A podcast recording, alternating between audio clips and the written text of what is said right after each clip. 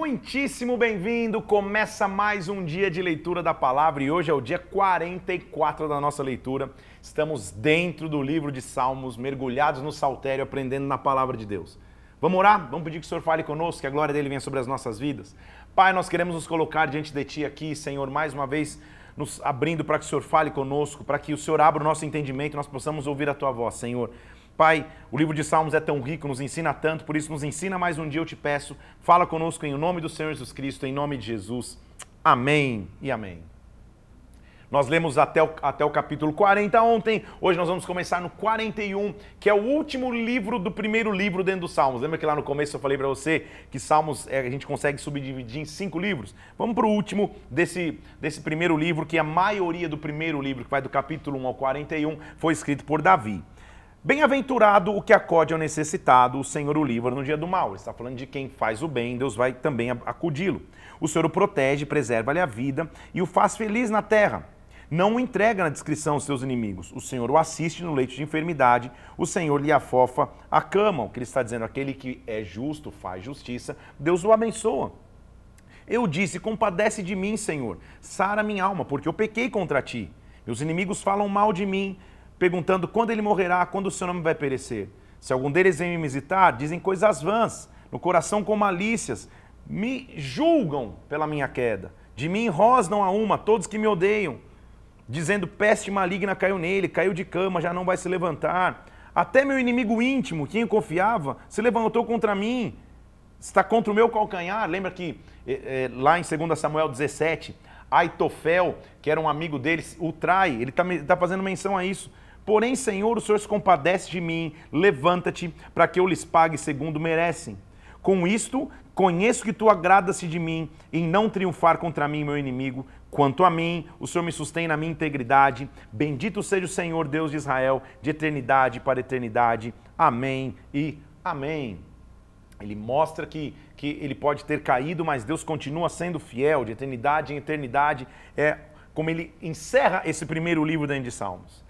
A partir de agora, então, do capítulo 42, começa o livro 2 dentro de Salmos. A maioria desses foram escritos pelos filhos de Corá.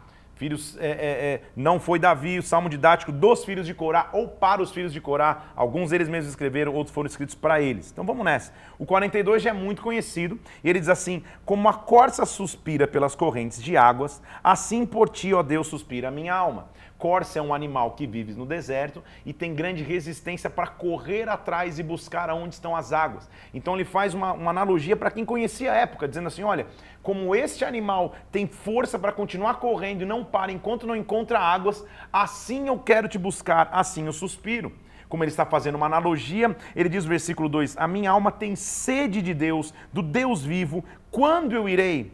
Quando eu verei ou quando eu estarei perante a sua, a, a sua face, Deus? De novo, é um momento de luta e ele diz: As minhas lágrimas têm sido meu alimento todos os dias. Continuamente estão me perguntando: onde está o teu Deus? Então a gente já viu que isso é uma constante em Salmos. Ele espera pela presença de Deus, ele, ele, ele mostra necessidade de estar na presença de Deus, não só nos momentos de alegria, principalmente nos momentos de dificuldade. Ele falou: Senhor, as minhas lágrimas têm sido meu alimento. As pessoas ao meu lado ficam falando: Ei, cadê Deus? Cadê Deus na vida dele? Eu me lembro dessas coisas e eu me lembro dentro de mim, lá no passado, como eu ia com a multidão na casa de Deus, como a, a procissão me guiava na casa de Deus, como eu estava em alegria. Só que aí o versículo 5 é, é famoso porque ele faz um, uma, uma pergunta para ele mesmo, ele diz, por que estás abatida, minha alma? Por que te perturbas dentro de mim? Por que, que a alma está abatida? Espere em Deus, eu ainda o louvarei. Ele, meu auxílio, Deus meu. Eu sinto dentro de mim, a minha alma está abatida. Eu me lembro lá das terras do Jordão, lá no Monte Hermão, quando eu me lembro do passado, a minha alma se abate. Só que o que ele entende? Um abismo chama outro abismo o fragor das tuas catadupas, ou seja, das suas profundezas. Senhor, se eu fico só na minha alma, lembrando só nostalgicamente do passado, ah, como foi bom lá, ah, que o Senhor fazia lá, eu vou ficar chamando o abismo após abismo. Senhor, o que eu preciso lembrar é que o Senhor, versículo 8, durante o dia me concede da sua misericórdia, e à noite o Senhor está comigo, um, um cântico que eu ofereço ao Deus da minha vida. 24 horas por dia o Senhor está comigo, independente da questão que eu esteja vivendo. Eu digo a Deus, minha rocha, por que, que o Senhor se esqueceu de mim? Por que eu vou andar lamentando sobre a pressão dos inimigos? Eles me esmigalham os ossos. Meus adversários me insultam, perguntando: onde está o seu Deus? E ele termina dizendo: Por que, que você está abatido, ó alma? Por que, que você se perturba dentro de mim? Espera em Deus, eu ainda o louvarei. Ele, meu auxílio, Deus meu. Espera em Deus. Perceba que ele está comandando a sua alma. Alma, entenda-se, é, é, sentimentos, emoções, pensamentos. Ele está dizendo: por que, você está abatida? Por que, você está agitada? Espera, Deus vai agir, eu ainda vou louvá-lo. Hoje, talvez não tenha tantos motivos para louvar pelo que eu estou passando. Só que se eu ficar na minha alma, um abismo vai chamar outro abismo. Eu prefiro esperar em Deus. A minha alma tem que confiar em Deus. O Salmo 43 mostra como ele deseja estar no santuário. Ele diz: Senhor, me faz justiça e pleiteia a minha causa contra uma nação contenciosa, livra-me do homem fraudulento e injusto. Por que, Deus, tu és a minha fortaleza? Por que me rejeitas? Por que eu vou ficar lamentando a opressão dos meus inimigos? De novo, salmos que nos ensinam a passar por adversidades. O que, que ele pede? Envia a tua luz e a tua verdade para que me guiem, para que me levem ao teu santo monte, para os teus tabernáculos. Eu vou ao altar de Deus, que é a minha grande alegria, ao som da harpa eu vou louvar. É meio que uma continuação do 42. Por que, que você está batida, minha alma? Por que você se perturba dentro de mim? Espera em Deus, eu ainda o louvarei. Ele é meu auxílio, ele é o meu Deus. Você já percebeu em outros salmos que, que, que o salmista descobriu a, a, a fórmula para buscar restauração ou para buscar renovo de Deus em meio a lutas? Ir para a sua presença. De novo ele está falando, Senhor, eu vou entrar no teu tabernáculo, eu vou estar diante do teu altar, na sua presença a resposta para tudo. Já falei sobre isso aqui, então, na presença de Deus a resposta porque precisamos. O capítulo 44 continua de novo, é, é um, um, um, salmo dos filhos de Corá, é um salmo didático, ou seja, um salmo que vai nos ensinar e, e nos apresentar como que Deus traz o seu auxílio e como a gente apela pelo seu auxílio. Eles assim, Senhor, nós ouvimos com os nossos próprios ouvidos nossos pais nos contaram o que você fez nos, nos, nos seus dias, ou seja, nós sabemos a história, nós sabemos o que o Senhor já fez.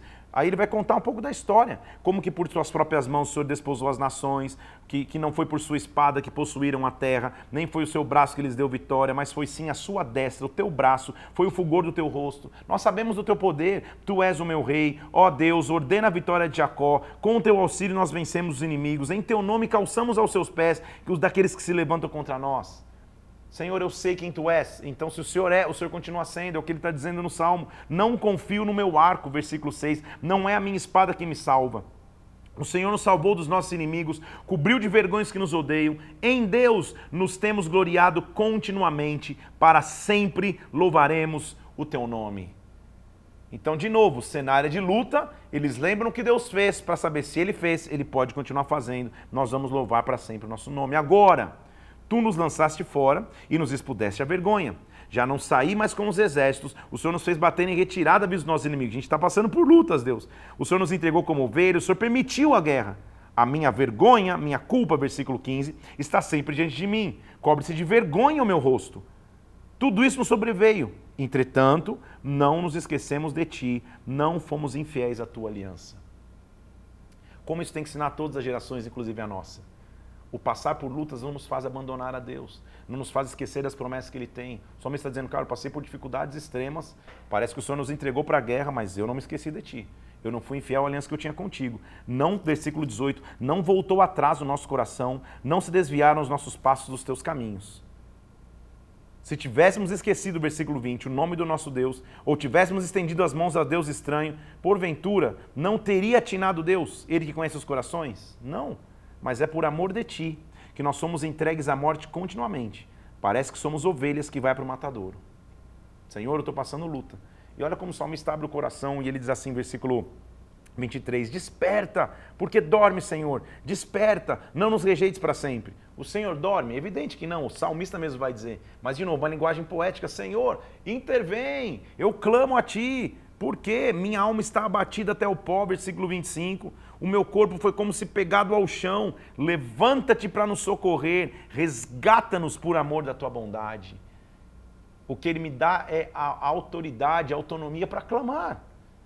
A gente já viu várias vezes o salmista dizendo, Senhor, cadê o Senhor? Por que o Senhor não me escuta? De novo ele está clamando, Senhor, intervém, levanta e me socorre. Levanta e age em meu favor, levanta e julga minha causa, levanta e pleiteia a minha guerra. O Salmo 45 é tão interessante porque ele vai mostrar é, a figura de um casamento, do ungido de Deus com sua noiva. Não precisa nem ser muito e muito longe para dizer que é, que, é, que é a reflexão das bodas do Cordeiro, do casamento de Cristo com a sua igreja. A gente vai ler um pouquinho mais sobre isso, inclusive em Efésios 5:32. Quando chegar lá em Efésios a gente vai lembrar disso, mas esse salmo fala disso. Ele diz assim, ó: "De boas palavras, versículo 1 do Salmo 45. De boas palavras transborda o meu coração. Ao rei eu consagro o que eu compus. A minha língua é como uma pena de habilidoso escritor, ou seja, vou escrever algo bonito, vou escrever uma poesia. E aí de novo, Tu és o mais formoso dos filhos dos homens, nos teus lábios se extravasou a graça. Graça, mais uma vez. Então, quando ele descreve o noivo, ele está dizendo: noivo, você é o mais formoso dos homens, nos teus lábios se enxerga a graça. Se isso não é enxergando Jesus, eu não sei o que pode ser. Ele está falando da graça. Então, ele está dizendo assim: o teu Deus te abençoou para sempre. Cinja a espada no teu flanco, herói. Cinja a tua glória e majestade nessa majestade, versículo 4. Cavalga prosperamente por causa da tua verdade, a tua destra ensina proezas, tuas setas são agudas que penetram o coração dos inimigos do, do, do rei. Ele está mostrando a majestade desse noivo. E olha o que ele diz: o teu trono, ó Deus, é para todo sempre. Cetro de equidade é o cetro do teu reino. Gente do céu, que rei é esse que ele está vendo? Que noiva é esse que ele está vendo? Se não é o próprio Jesus, isso é messiânico. Você ama a justiça e odeia a iniquidade, por isso teu Deus te ungiu com óleo de alegria como a nenhum dos teus companheiros.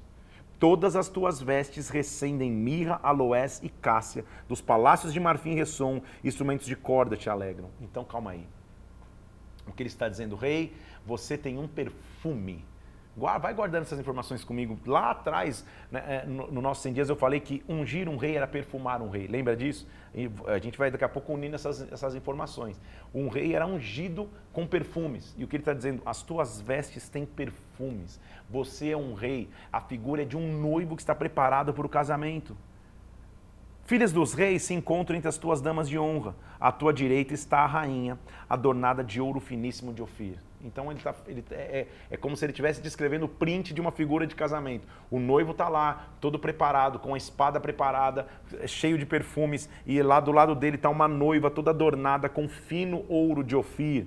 Ouve, filha, versículo 10, dá atenção, esquece o teu povo e a casa do teu pai, porque o rei cobiçará a tua formosura, ele é o teu senhor, inclina-se perante ele. Toda formosura é a filha do rei no interior do palácio, sua veste é recamada de ouro suas roupas bordadas a conduzem a perante o rei. São dirigidas com alegria e regozijo, entrarão no palácio do rei. O teu nome eu farei celebrado de geração em geração, todos os povos para todo o sempre. Esta é a figura do casamento entre o noivo e a noiva. O noivo e a noiva estão adornados e preparados. É para isso que nós estamos preparando para as bodas do cordeiro. Então ele está vendo o noivo sendo preparado para a noiva. Capítulo 46 também é outro lindo capítulo e conhecido que mostra como Deus é o nosso refúgio. Como a gente pode passar por dificuldades, mas Deus é o nosso refúgio. Olha, olha o Salmo 46, versículo 1. Deus é o nosso refúgio e fortaleza, socorro bem presente nas tribulações socorro bem presente nas tribulações. Esse é o nosso Deus, esse é o nosso Senhor. Então, Deus é o nosso refúgio e fortaleza, socorro bem presente nas tribulações. Na verdade, é, é tão difícil escolher, mas no, no, no estudo aqui, esta para mim é a frase de hoje: socorro bem presente nas tribulações socorro bem presente nas tribulações. Eu não sei que tribulação você pode passar, que angústia você pode viver, mas há um Deus que é bem presente o que ele está dizendo é: quando a tribulação chegar, eu não preciso nem procurar muito. Quando eu olhar, ele está bem presente. Então eu não vou temer. Ainda que a terra se transtorne e os montes se abalem no seio dos mares, ou seja, mesmo que a calamidade chegar, ainda que as águas tumultuem e espumejem, e na sua fúria os montes estremeçam, ou seja, se tudo que é estável entrar em instabilidade, se tudo que é seguro entrar em insegurança, se os maiores problemas chegarem, versículo 4. Há, presta atenção, há um rio cujas correntes alegram a cidade de Deus, o santuário das moradas do Altíssimo. Uau! Qual é a cidade de Deus? Cidade de Davi, cidade de Deus. Sião, Jerusalém. Se você entrar num Google Maps da vida aí, você vai ver que em Jerusalém não tem rio. Mas ele está dizendo: há um rio cujas correntes alegram a cidade de Deus. Que rio é esse? É um rio de paz, um rio de alegria, um rio de segurança.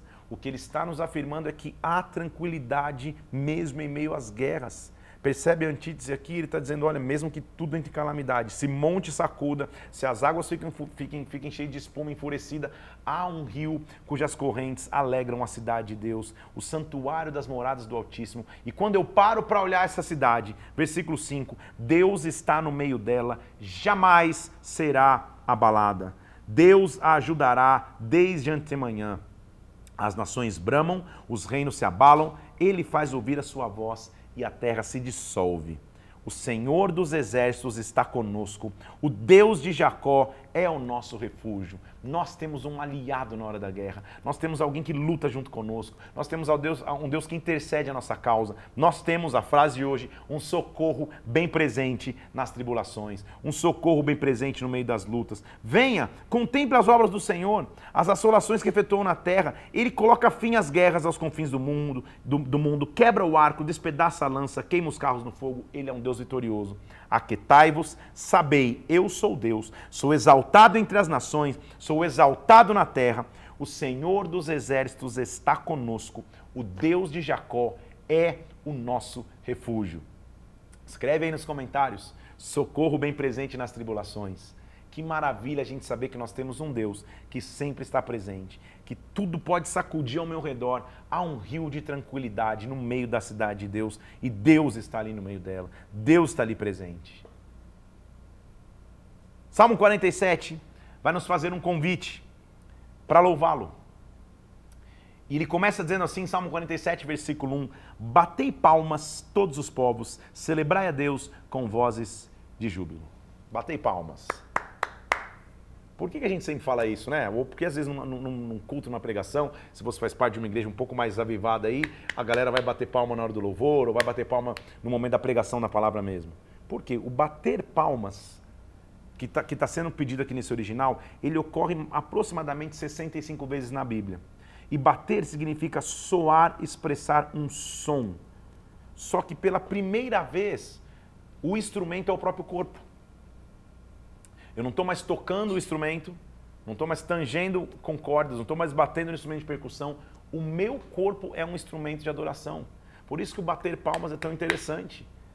Até, até, até, até na sociedade em geral, você vai num, num, evento esportivo, você vai num teatro, você vai em qualquer lugar, é, uma, uma das maiores menções de honra é você bater palma para alguém. Ficar de pé batendo palma, ou, ou, ou, bater palma aplaudindo as pessoas. Por quê? Porque isso mostra que o teu corpo, com o som que pode emitir, é o instrumento. Então, as mesmas mãos, lembra que a gente já viu em Salmo, que se levanta para adorar? Agora essa mão está dizendo assim, ó, eu vou aplaudir. Então, bata palmas os povos. Celebre a Deus com voz de júbilo. Por quê? Porque o Senhor Altíssimo é tremendo. Ele é o grande rei de toda a terra. Ele nos submeteu os povos, ele pôs sob os nossos pés as nações. Ele nos escolheu nossa, como herança, a glória de Jacó, quem ele ama. Subiu Deus por entre aclamações, ao som de trombeta. Então, salmodiai a Deus, cantai louvores. Salmodiai ao nosso rei, cantai louvores. Faça salmos a ele. Deus é o rei de toda a terra. Salmodiai com harmonioso cântico. Deus reina sobre as nações. Deus se assenta no seu santo trono. Os príncipes dos povos se reúnem, o povo do Deus de Abraão, porque a Deus pertence os escudos da terra. Ele se exaltou gloriosamente. Bata palmas todos os povos. Esta mesma palavra, só para você entender, também descreve quando você vai armar uma construção, uma barraca ou vai fixar algo sendo construído. Então, bater palmas é estabelecer uma estrutura de adoração.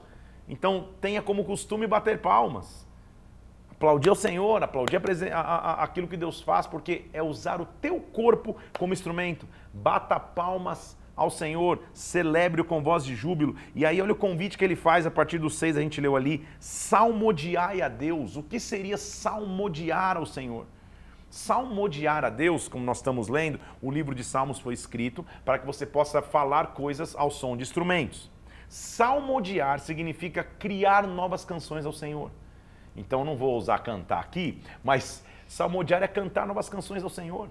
É falar desse dia, de como ele é maravilhoso, de como ele é rei, de como ele é grande, de como tudo que ele faz é, é, são obras maravilhosas. Então salmodia ao Senhor todos os dias.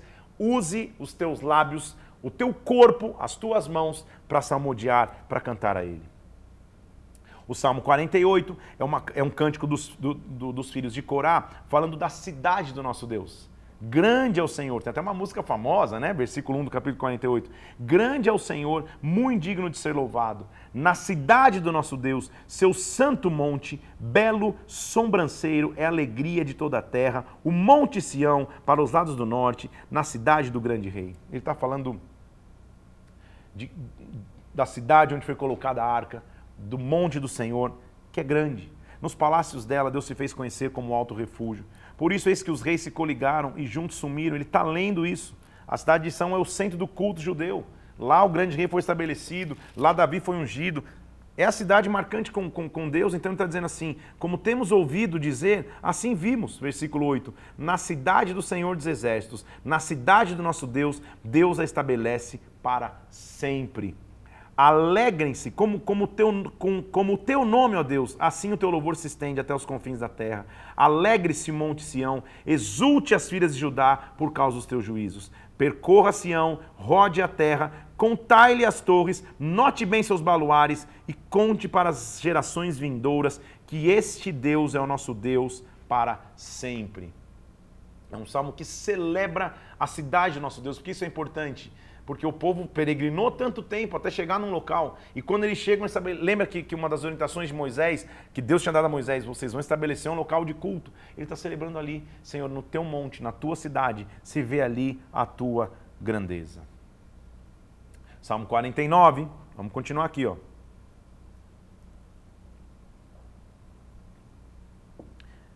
Ele vai mostrar dois extremos: o que acontece com os ricos e com os pobres. A poesia judaica, como eu já te disse, ela é rica em falar de antíteses, de, de, de coisas distintas entre si. Então ele vai traçar é, é, um paralelo entre o homem, a vaidade do homem, as suas riquezas, a sua pobreza e como Deus entra nessa história toda. Olha lá, ó. povos todos, versículo 1 do capítulo 49. Escutai isso, dai ouvidos moradores da terra, tanto plebeus como os de fina estirpe, todos juntamente, os ricos e os pobres os meus lábios falarão sabedoria e meu coração terá pensamentos judiciosos. Inclinarei os ouvidos a uma parábola, decifrarei o enigma ao som da harpa, porque eu hei de temer nos dias da tribulação, quando me saltei a iniquidade dos que me perseguem, dos que confiam nos seus bens e na sua muita riqueza se gloriam. Ou seja, o que ele está dizendo? Eu vou falar para todos aqui. Quando chegar a tribulação, o que vai adiantar se confiar nos teus bens, nas tuas riquezas? Ao irmão, verdadeiramente ninguém o pode remir, nem pagar por ele a Deus o seu resgate, pois a redenção da alma deles é caríssima e cessará a tentativa para sempre. Para que eu continue a viver perpetuamente e não veja a cova, porquanto vê-se morrerem os sábios e perecerem tanto o estuto quanto o inepto, os quais deixam a outros as suas riquezas. Então, primeiro ele está dizendo: olha, eu vou falar para pobres e para ricos.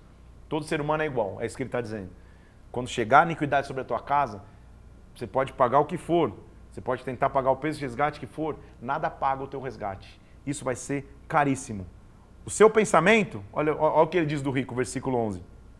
O seu pensamento íntimo é que suas casas serão perpétuas, que as suas moradas serão para todas as gerações. Chegam a dar o seu próprio nome às suas terras. Todavia o homem não permanece na sua ostentação. Antes é como os animais, eles perecem. Então, uma reflexão profunda e importante sobre a vida. Do que adianta correr atrás só de bens, só de conquistas. É legal você ter, ótimo, não há erro nenhum, mas eles não são o centro da sua vida. O que ele está dizendo, cara, não adianta, no dia da iniquidade, não adianta você ter todos os bens do mundo, terras que você deu até o teu nome, nada disso, nada disso você leva para você. Você vai perecer como qualquer animal. Esse proceder é estultícia. Assim mesmo, os seguidores aplaudem o que eles dizem, vivem de maneira fútil, fúteis. São como ovelhas, como ovelhas são postos na sepultura. A morte é o seu pastor. Descem diretamente para a cova, sua formosura se consome, a sepultura é o lugar em que habitam. Mas Deus remirá minha alma do poder da morte, ele me tomará para si. Então, olha que, que, que reflexão interessante, gente. Deixa eu abrir um paralelo aqui, fazer um parênteses. Estamos numa geração que muitas vezes você se entristece. Estamos na geração da comparação. Você vai lá, ver um post de alguém dirigindo um carro que você gostaria de ter, pisando numa, numa cidade, num país, numas férias que você gostaria de ter, e você se, entristece por isso. O que o salmista está dizendo é, cara, não adianta o rico em toda a sua riqueza achar que essa é a sua segurança, porque ele vai perecer como qualquer animal. Não temas, olha o versículo 16, o que acaba com a comparação.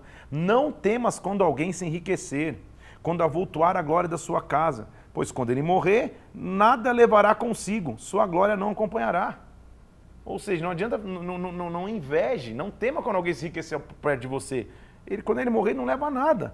Ainda que durante a vida ele tenha sido lisonjeado, ainda que o louvem quando faz o bem a si mesmo, ele vai ter com a geração dos seus pais e eles também já não vão ver a luz, ou seja, ele vai morrer igual qualquer outro.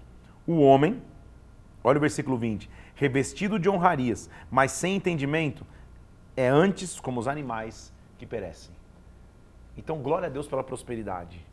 Mas se a prosperidade não está permeada da presença de Deus, da generosidade da presença de Deus, dos princípios de Deus, de nada ela serve. O que o salmista está dizendo é: não inveje quando alguém crescer. Esta pessoa vai perecer como qualquer outra. Então não perca sua paz, sua alegria ao se comparar com alguém. Na internet todo mundo é feliz, no Instagram todo mundo é maravilhoso, todo casamento é perfeito, toda comida é maravilhosa. Só que nem sempre é assim. O que ele está dizendo aqui, a essência não é essa. A essência é o que Deus pode fazer. Agora, nós vamos ler um salmo de Asaf, capítulo 50. Asaf é o chefe da música de Davi. Lembra que eu falei dele quando eu falei do panorama de Salmos? E ele vai falar: Fala o poderoso, o Senhor Deus, chama a terra desde o levante até o poente, desde o nascer do sol até o, até o poente, desde Sião, excelência da sua formosura, formosura, resplandece Deus. Ele vai falar de como é a essência do culto a Deus. E olha o que ele começa a enxergar no versículo 3: Vem o nosso Deus e não guarda silêncio. Perante ele arde um fogo devorador ao seu redor esbraveja grande tormenta. Ele está mostrando o poder de Deus quando ele se manifesta. Intima os céus lá de cima, a terra para julgar o seu povo. Congregai os meus santos, os que comigo fizeram aliança, por meio de sacrifícios. Vamos nos reunir. Os céus anunciam a justiça, porque é o próprio Deus que julga. Escuta, povo meu, eu vou falar. Escuta, Israel, eu vou testemunhar. Eu sou Deus, eu sou o teu Deus. Então o culto vai acontecer e ele está dizendo: Eu não te repreendo pelos teus sacrifícios nem pelos, nem pelos teus holocaustos que você traz para mim. Da tua casa eu não vou aceitar novilhos nem bodes dos teus apriscos. São meus os animais do bosque. São meus os milhares sobre as montanhas. Eu conheço as aves dos montes, ou seja, não adianta você só oferecer sacrifício. Você tem que ter aliança comigo. Acaso como eu carne de touros, versículo 13, ou bebo eu sangue de cabritos? Não. Então olha o que ele tá, a profundidade do que ele está falando aqui. Ele está falando para uma geração que estava acostumada a fazer sacrifícios. Mesmo imoral diante de Deus, eles iam lá, matavam outro animal e beleza, estamos resolvidos diante de Deus. Ele está levando para um outro nível aqui. Ele está dizendo, será que. É como se Deus estivesse perguntando, né, poeticamente? Eu como, eu, eu, eu, como carne de touro? Eu bebo sangue de cabrito? Que, que eu vou fazer? Que uso eu vou fazer do sacrifício? Não! Na verdade, o real sacrifício, o real culto, essa essência, versículo 14, oferece a Deus sacrifício de ações de graças, Cumpre os teus votos com o Altíssimo. Invoca-me no dia da angústia, eu te livrarei, tu me glorificarás. Então, o real sacrifício é ação de graças. E ação de graça é um estilo de vida, de aliança com Deus. De nada adianta viver distante de Deus, vem lá matar um animal. É isso que ele estava dizendo. Oferece teu sacrifício ao Senhor. O ímpio diz a Deus, mas o ímpio diz, mas ao ímpio, perdão, diz Deus: Do que você serve repetir os meus preceitos? Tendo lábio a minha aliança, se você aborrece a disciplina e rejeita as minhas palavras. Percebe como é um salmo duro? Ele falou, cara, o verdadeiro culto é oferecer ação de graça ao Senhor, é ter um estilo de vida com o Senhor. Ímpio, do que adianta você falar da tua aliança com Deus, mas na verdade os teus comportamentos serem diferentes? Se você vê um ladrão, você se compraze nele e os adúlteros você se associa, se você solta a boca para o mal, se você trama engano, se você entra para falar contra o teu irmão, se você difama o filho da tua mãe, considere. Versículo 22. Você está se esquecendo de Deus, para que não vos despedace sem que haver quem vos livre. O que diz a mim, versículo 23, o que me oferece sacrifício de ações de graças, esse me glorificará. Ao que prepara o seu caminho, eu vou dar que ele veja a sua salvação. Que pancada, hein? Que salmo pancado, Salmo 50. O que ele está dizendo é: Deus conhece aquele que vem prestar culto a ele ele pouco estava interessado nos animais. Ele está dizendo, eu como carne de animal, eu bebo, eu bebo, sangue de animal. O sacrifício não é o mais importante. O importante é a tua ação de graça. E a ação de graça é, vamos mais fundo no que seria ações de graças. Não é o que você faz, o que, perdão, o que você fala com os teus lábios, mas é, o que, a atitude que você tem, é o teu comportamento, teus pensamentos, o que você expressa diante de Deus. Isso é tua ação de graça. Então você pode com os lábios falar uma coisa, mas com o teu corpo e pensamentos fazer outro. Que ele está dizendo, verdadeiro culto é apresentar ao Senhor tua ação de graça. Salmo 51 é muito conhecido porque ele foi o salmo que Davi escreveu quando Natan veio ter com ele falar sobre a, a, o adultério em Batseba. Lembra? Que Natan vem e o repreende. Davi escreve um salmo logo depois de ter pecado. Isso tem que nos ensinar muito, porque ele, ele, ele, começa clamando ao Senhor. Ele diz assim: Compadece de mim, ó Deus, segundo a tua bondade, segundo a multidão das tuas misericórdias, apaga as minhas transgressões.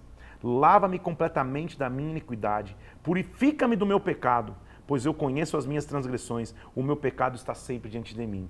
Pequei contra ti, contra ti somente fiz o que é mal perante os teus olhos, de maneira que será tido por justo no teu falar e puro no teu julgar. Senhor, eu pequei diante de ti. Eu nasci na iniquidade, em pecado me concebeu a minha mãe.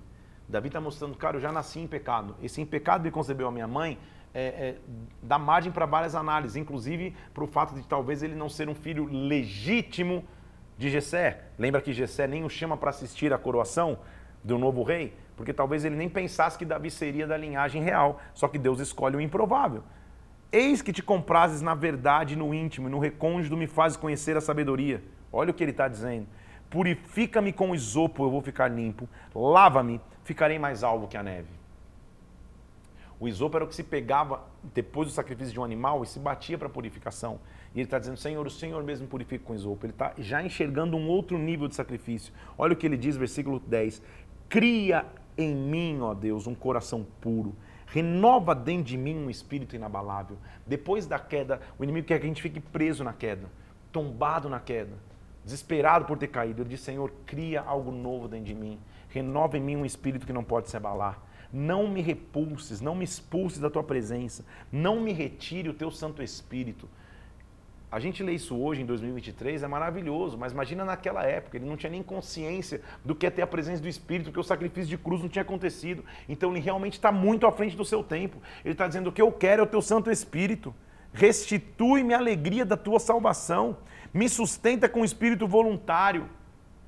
Renova a tua aliança comigo, mesmo depois de ter errado. Então eu vou ensinar aos transgressores os teus caminhos e os pecadores vão se converter a ti. Eu estou dizendo para você que talvez tenha caído, tenha tropeçado em algum momento. Há um recomeço para você. E parte do recomeço é ensinar outros as consequências de uma queda. É falar para outros, cara, não vai por esse caminho. Eu já fui, já caí, olha o que aconteceu comigo. É o que, é, é o, salmista está dizendo, Senhor, só renova a tua aliança comigo para que eu ensine as pessoas a não trilhar o caminho errado que eu trilhei. Senhor, porque abre os meus lábios, versículo 15.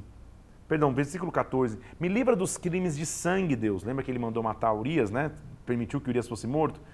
Deus da minha salvação. Abre, Senhor, versículo 15, os meus lábios. A minha boca manifestará os teus louvores. Sabe, sabe por quê, Senhor? Porque o Senhor não se compraz em sacrifícios. Do contrário, eu te daria.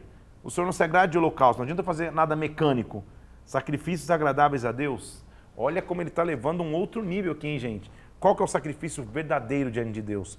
Espírito quebrantado, coração contrito, o Senhor não vai desprezar, perdão. Então, espírito quebrantado, coração contrito. Quando alguém cai, quando alguém tropeça, a única coisa que você tem que fazer, espírito quebrantado, coração contrito. A tendência natural de quem cai é altivez. Ah, não, papapá. Não, não, não. Espírito quebrantado, coração contrito. Eu não estou dizendo nem de lágrimas. Pode ter lágrimas ou não ter lágrimas. Tem lágrimas que não tem coração quebrantado. Tem coração quebrantado que não tem lágrimas. A questão não está só no chorar. A questão está em se quebrantar na presença de Deus, em ter um coração contrito diante de Deus. Ele diz: Senhor, não me tire fora da sua presença. O Salmo 52, ele está ligado em 1 Samuel capítulo 22 que é um texto onde Saul matou inocentes. É quando o, o, o, o Saul entrou na, fez saber Saul que Davi entrou na casa de Abimeleque. Então, nesse, é, é um, é um, depois você lê lá 1 Samuel 22, Saul matou inocentes numa guerra, matou sacerdotes, na verdade, numa guerra. E, e ele vai escrever o Salmo 52, Davi vai escrever para lembrar disso. Senhor, por que te glorias na maldade, homem poderoso? pois a bondade de Deus dura para sempre. Tua língua urde planos de destruição. Como navalha afiada, você é praticador de enganos. Ele está escrevendo como se estivesse escrevendo para Saul. Amas o mal antes que o bem. Preferes mentir do que falar retamente. Deus te destruirá para sempre. Há de arrebatar-te, arrancar a tua tenda e te extirpar da terra dos viventes. Os justos vão ver isso e temerão e se rirão dele, dizendo: Eis o homem que não fazia de Deus sua fortaleza, que confiava na sua abundância, na sua perversidade se fortalecia. Quanto a mim, porém, sou como oliveira verdejante na casa de Deus. Confio na misericórdia de Deus para todo o sempre. Eu vou permanecer em Deus. Dar-te graças para sempre, porque assim o Senhor fez. Eu vou esperar no teu nome, porque você é bom. Nós já estamos em 52 salmos e até agora todo salmo que eu li de perseguição O salmista sempre nos direciona a clamar a Deus. Ele não está fazendo ataques diretos ao perseguidor, não está indo atrás do perseguidor, não está mandando mensagens perseguidor, ele está, Senhor, age. Eu só posso esperar o teu agir. Intervenha, eu só posso esperar a tua intervenção. É o que ele faz. O 53, ele vai mostrar, de, de novo agora Davi vai escrever, e, e é um paralelo com o 14. O Salmo 14, eu anotei aqui, vamos voltar aqui, ó. O Salmo 14 e o 53 é quase que como uma repetição. Deixa eu abrir aqui no 14. A gente já tinha lido o 14, que fala do pecador e como ele pode ser redimido. Agora, se você ler o 14 e ler o 53, é quase a mesma coisa. Diz o insensato no seu coração: não há Deus. Insensato é aquele que não anda de acordo com a aliança com Deus. Corrompe-se e pratica iniquidade. Já não tem quem faça o bem.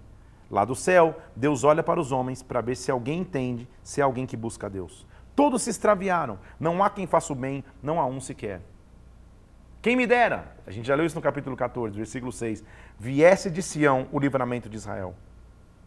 Quando Deus restaurar a sorte do seu povo, então exultará Jacó Israel se alegrará. É um paralelo, se escuta de novo, um salmo de Davi, bem paralelo ao 14, quase o mesmo conteúdo, de novo ele mostrando, Senhor, não é possível que a iniquidade vai permanecer para sempre. Quem me dera viesse livramento de Sião para Israel em Sião. É um desejo que ele tem que o próprio Jesus apareça, de novo, é um desejo messiânico.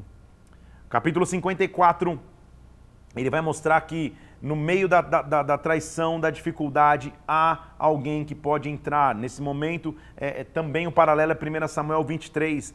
E ele diz: Deus, salva-me pelo. Já, o 54 é o último de hoje, né?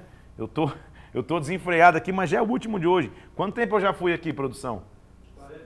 40? Então tá bom, vamos nessa. Ótimo. A gente vai mergulhando nos salmos aqui. Qualquer dia a gente vai estar no, no meio do dia aqui ainda lendo salmo. Versículo 5, capítulo 54, versículo 1. Ó oh Deus, salva-me pelo teu nome, faz justiça pelo teu poder, escuta, ó Deus, a minha oração, dá ouvidos às palavras da minha boca. Contra mim se levantaram insolentes e violentos, querendo tirar minha vida. Eis que Deus é o meu ajudador, o Senhor é que sustenta a minha vida. Ele retribuirá, Ele é o Senhor que vai retribuir o mal dos meus opressores. Eu vou te oferecer voluntariamente sacrifícios. Eu vou louvar o teu nome, ó Senhor, porque o Senhor é bom o Senhor me livrou das tribulações, os meus olhos se enchem com a ruína dos meus inimigos. Uma constante nós vemos aqui então nos salmos de hoje. Quando estou passando por perseguições, eu entrego a Deus, eu entrego ao Senhor. Eu não fico lutando com a minha própria força, eu entrego ao meu Deus. A minha preocupação e o que me cabe é ter aliança com Deus. É fazer os meus sacrifícios de ação de graças e não mecanicamente é ter aliança verdadeira com Deus. E principalmente, no que diz a nossa frase de hoje, ensinar a nossa alma a confiar em Deus. No Salmo 42, ele já disse: Espera em Deus, por que, você está abatido a minha alma? Eu ainda vou louvar. Uma certeza ele tem. Nossa frase de hoje está lá no Salmo 46, no versículo 1. Socorro bem presente nas tribulações. Há um Deus que luta as minhas guerras, Há um Deus que pleiteia por mim, há um Deus que nunca me abandona, há um Deus que guarda a trajetória da minha vida. Nós já estamos com um terço do livro de Salmos aqui já lidos, temos ainda uma boa parte do livro de Salmos para ler e até agora tudo que nós estamos vendo é que este livro foi feito para nos lembrar o tamanho de Deus, a verdade do homem que às vezes passa por lutas, dificuldades, mas que Deus nunca abandona, Deus nunca decepciona. Socorro bem presente nas tribulações. Que esse socorro venha sobre a tua vida hoje. Que esse socorro se manifeste sobre a tua casa hoje. Na verdade, eu quero orar por você. Quero fazer diferente aqui, como alguns dias já fiz. Quero orar por você agora. Pai, em nome do Senhor Jesus Cristo, como é bom confiarmos em Ti.